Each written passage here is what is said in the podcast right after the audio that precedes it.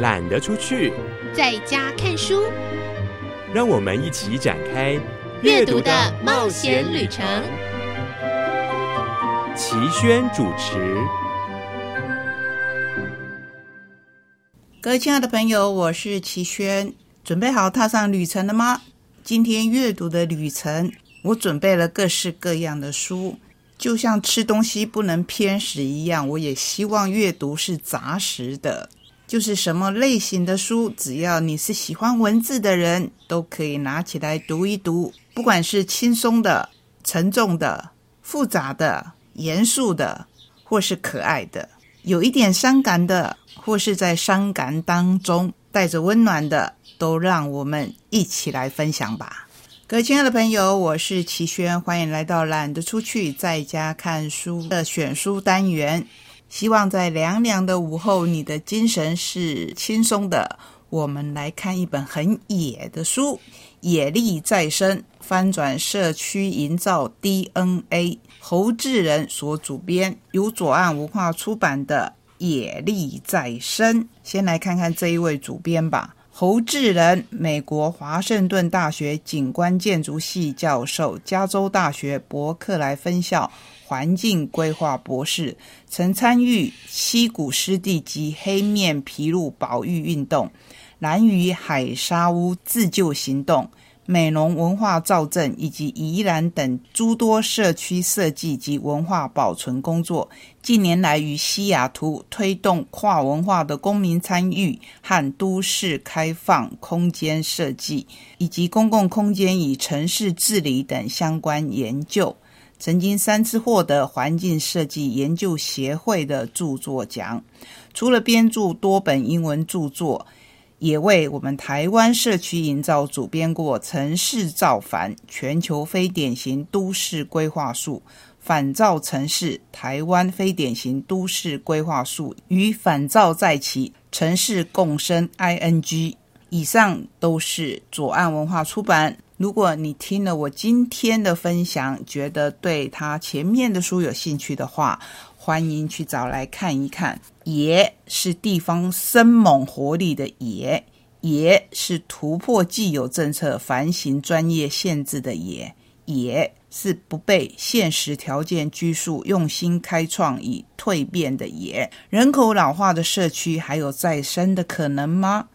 小朋友除了会玩，还能对地方做出什么贡献？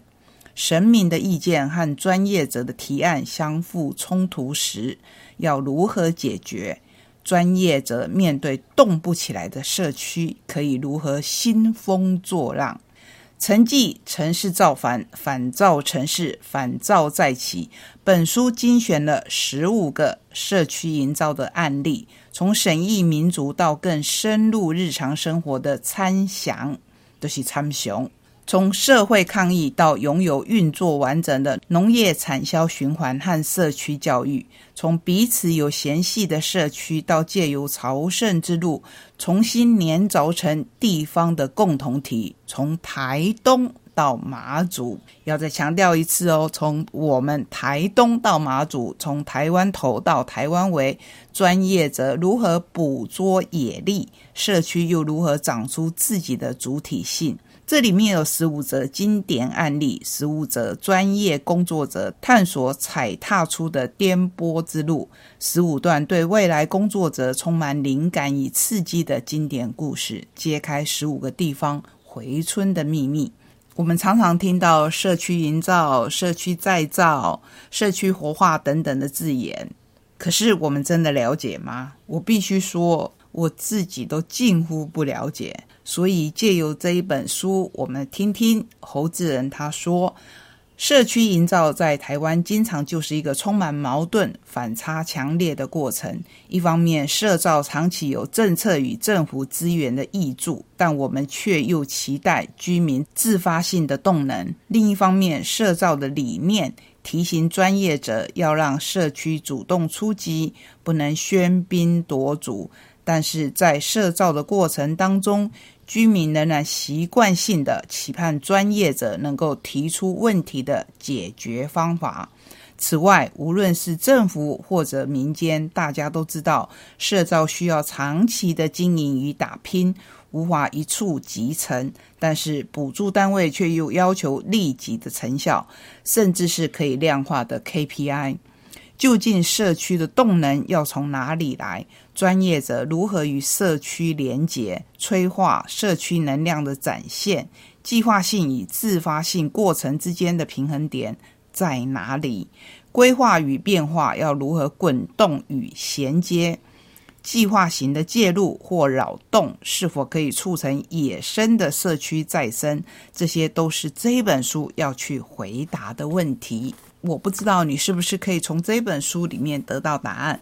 不过在这十五个案例当中，从概论到把个案提出来，比如说马祖蟾蜍山。宜兰圆山中华村、万华左镇、南投埔里、桃园中盛、基隆等等这些社区当中，我要跟您分享。同时，我想也是我们大家都想听听看的，就是第七章的浅居生活，从固店换宿开始的台东长滨苏州。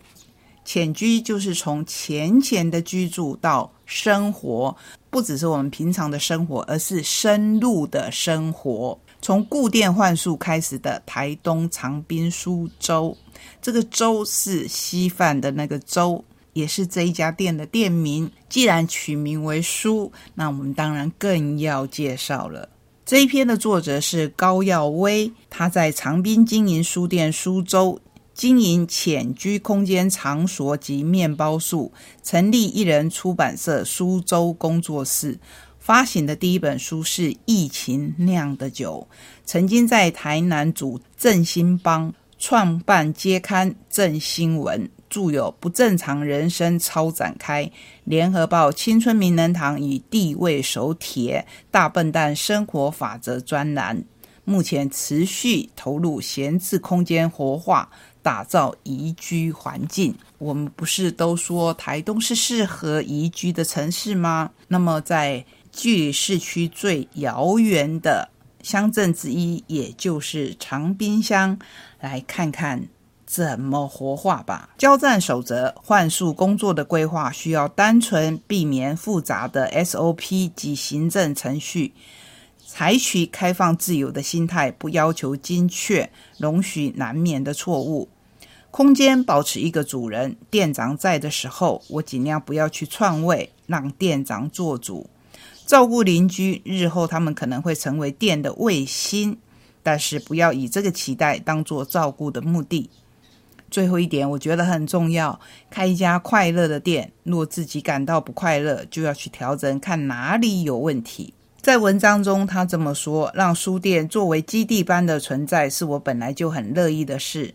开苏州之前，我曾在台南振兴街开过服饰店，当时主要是以我为中心展开社群连结，一切扰动的起始点通常是由我来发起，再借着街区同子的店与店的串联，形成活络的人际网络，铺散到整条街，形成一气。”不过，这个到了长滨乡，大概就不是那么的合适。后来随心之所向，来到台东长滨，顺着惯性想在街区开一家店，借由生活在其中，于是提取出脑中徘徊已久的画面：一间小小的书店。记得多年前梦到时，醒来竟然意外清楚的记得，还认真的思考如何维运，打算卖书兼卖粥。所以才会取名为苏州。私下在笔记本里写下“小书为营，贩售为生”的概念，店名苏州就是这样来的。粥也隐含了街区生活与众人混在一起，黏糊糊、稠稠的感觉。这家店非常的特殊，我希望有一天我可以亲自造访。那如果在长滨的朋友或是去过的朋友，真的很欢迎您来分享经验。里面让我眼界大开的是，他说书店一直都只有一把钥匙交接，我没有打备用钥匙，许多朋友都要我准备一把，但是我就是一直提不起劲做这件事，似乎内心暗自希望能以来自四方的店长们共同守护唯一的一把钥匙。一起面对这独一无二的传承。当然，这种浪漫情怀的另一面就是无可预知的风险。正巧被某位店长遇到，他把钥匙放在书店内，人出门去了。但这次我却没有接到紧急电话，而是事后才得知。原来店长告知隔壁阿妈，他进不了门。阿妈指引他从自己房间的后门翻墙进入书店。这位店长并不是个年轻人，而是个温文儒雅的书生型大姐。事后，他带着孩子般的兴奋语气。跟我回顾这件事，果然他遇到问题，尽量试着自己想办法。这个办法需要邻居的信任以及自己的勇气。我想这就是生活在其中才会出现的觉悟。这是我们长滨乡野力再生的一个例子。其他还有各个社区应用他们自己的方法，让自己的社区活化。当然，一个社区的活化并不代表整个乡镇的活化。可是，我深深相信，一个社区的活化就是埋下了一颗种子，就像我们的池上现在风风火火、全国知名一样。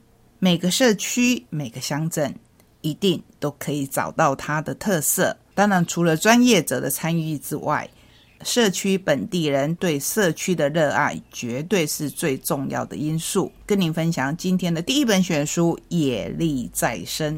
希望也可以带动你对自己社区的愿景想望。分享了社区营造这个比较严肃的主题，我们回到遥远的日本，指的不只是地理上的距离，还有历史上的悠远。从巅峰造极的唐物，来自朝鲜的高丽饭茶丸，和物中排名第一的。乐烧到当代民工的创作，千载间演绎着觉知审美的绝妙故事。这本书叫做《觉知鉴赏》，探索日本茶陶的美学意识。月之文化出版，作者是李启章。李启章是中国茶文化研陶茶空间的发起人，器物艺评家，资深的茶人。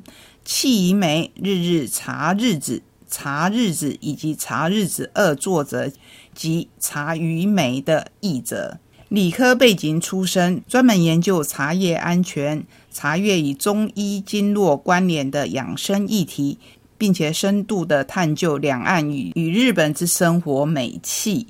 擅长于同时以理性与感性分析茶与陶的内涵与美感，以分享安全饮茶，以茶陶之美为其后半生的志业。李启章自己在自序当中这样说：年初时受邀至台北国父纪念馆参加岭南画派联展的开幕式。过往虽然关注书画已经有一段时日，却总是看得云里雾里，找不到感觉。当进入展览厅里，凝望着几幅巨作，突然有一股拨云见日的领悟。一位友人一旁问起：“你的开窍是借助什么美学理论吗？”我一时为之语塞，却被这一问解开了长久以来的谜团。当我们在不熟悉的领域面对一件美的标的物时，不论是否心中起不了任何涟漪，亦或倾慕之情满意，都生怕暴露自己观点的不成熟而嫌少开口表达。这时，如果能够借由东西美学大家的论点侃侃而谈，心中势必感到心宽踏实。然而，透过一个自己可能只是一知半解的第三者的框架来读取美，能真正感知美吗？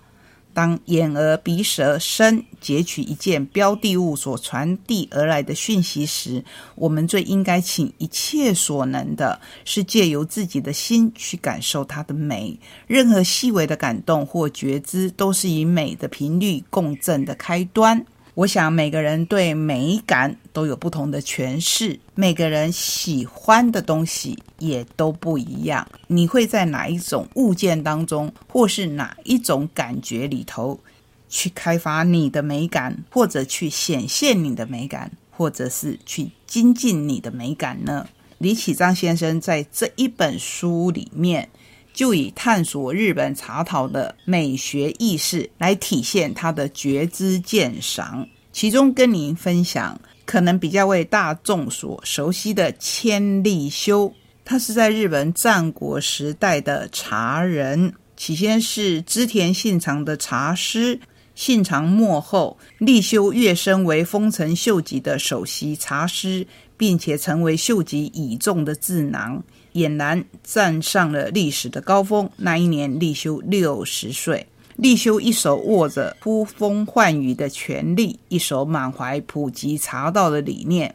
他不知道自己即将创建的茶世界会如何影响千千万万的后人。立修传世的文字并不多，更多的是他的弟子及子孙所侧写的记录。但是，手破离。却是他流传最广的论述之一。规则需要严守，虽有破有离，但不可以忘本。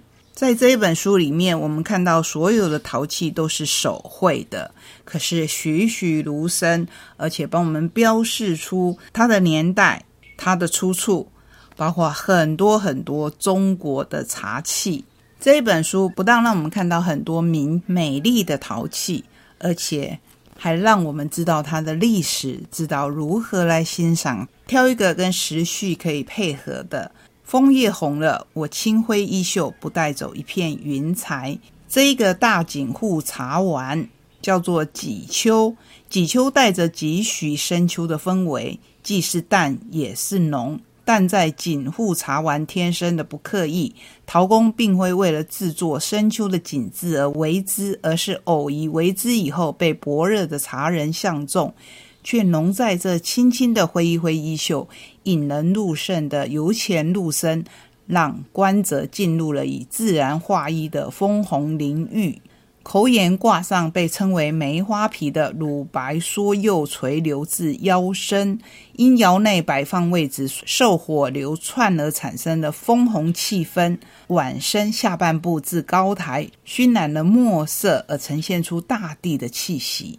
每一只景户茶碗所视线的画面都等同于天造地设的景色，难怪得以受到无数茶人的追捧。而历史上茶会留有记录的，至今仅有三十多只，且争相被博物馆、美术馆及茶团珍藏。仔细端详，你会发现没有萧瑟感，只有秋意浓。